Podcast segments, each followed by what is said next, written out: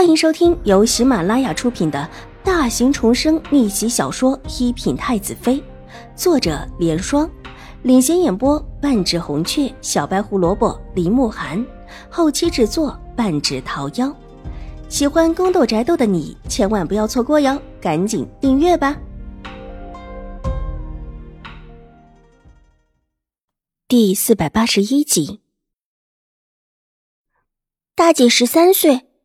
秦婉如水眸微转，啊，对呀，哎呦，这事儿啊，还是贵府上说的，老奴乍一看呐，还真看不出来。不过后来知道了，在贵府的齐大小姐也是十三岁，这才明白过来呢。这礼物啊，也是我们太夫人和夫人的心意，之前太急了点儿，向贵府和大小姐表示歉意。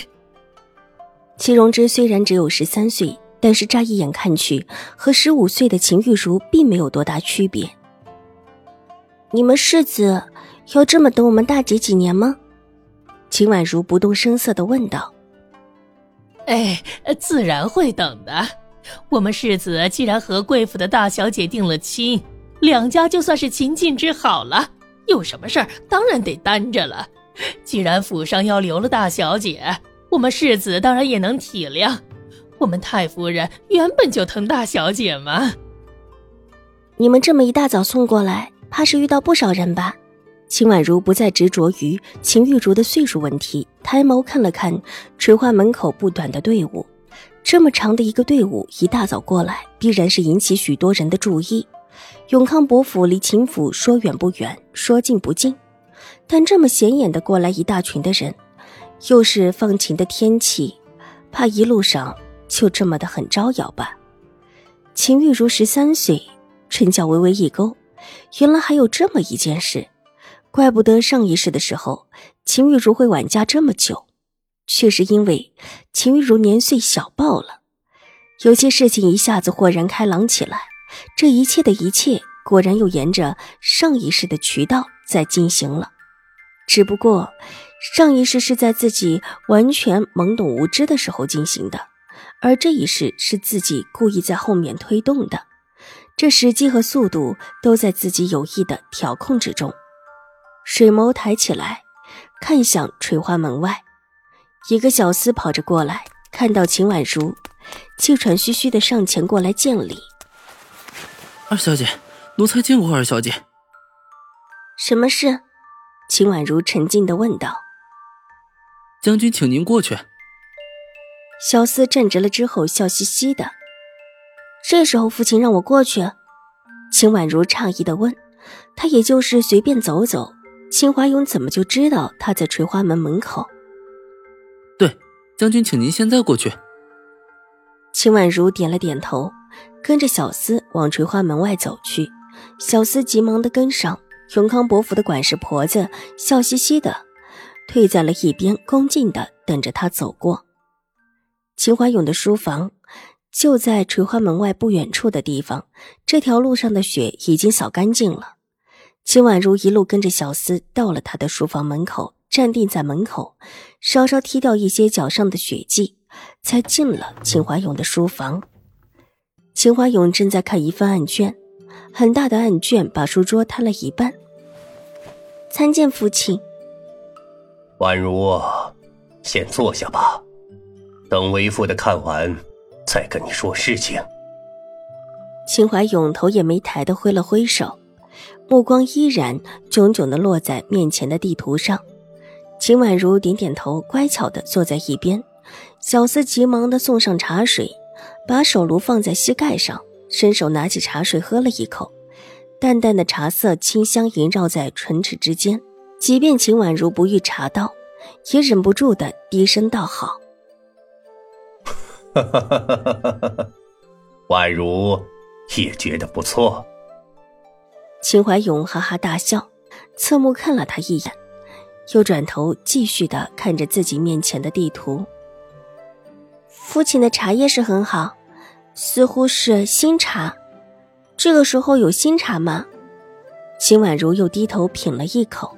秦怀勇的手虚抬了一下，示意一会儿再说。屋内安静了下来，秦婉如细细的品着茶，水眸微微一转，蓦地想起今天永康伯府的礼，眼底闪过一抹忧色。看起来这茶和永康伯府有关了。哦，原来在这里了。秦怀勇似乎在找什么，找了一会儿之后，喃喃自语的低下了头，仔细的查看着地图上的某一处，看了一会儿之后，才抬起头来，拿起方才小厮送过来的茶水喝了一口，眼睛舒服的眯了起来，身子往后一靠。脸上露出了笑容。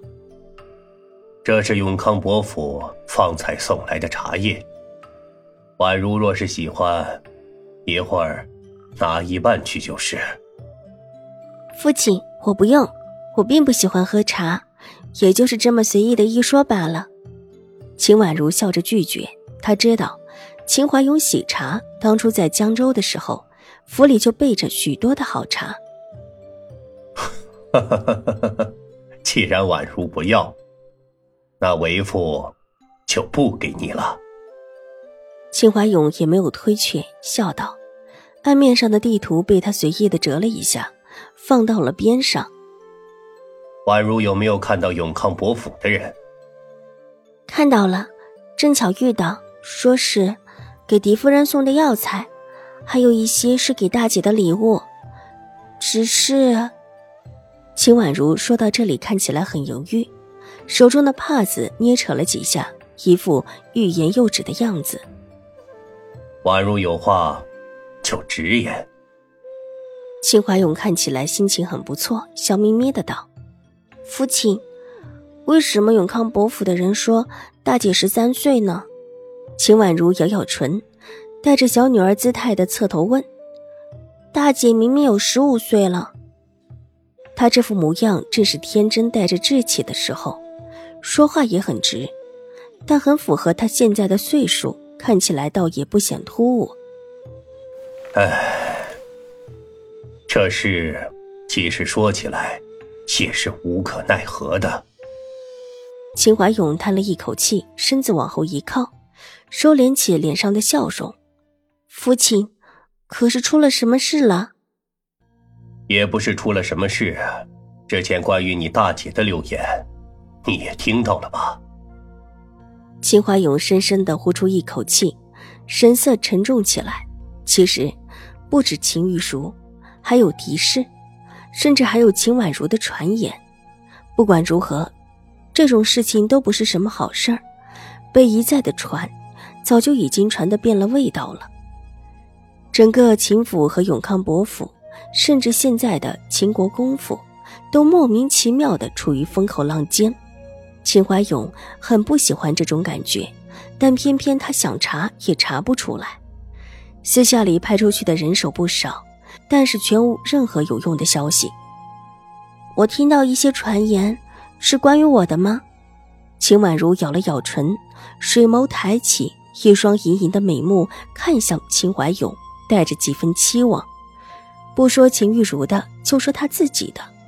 既然秦怀勇提到这儿，那个原本说不出口的话题，就由他们自己提起就是。这么一段时间过来，关于自己身世的传言早就是沸沸扬扬的，但是自家府上却是没人说。这必是有人下了封口令。可既然下了封口令，自己也不是一无所知的。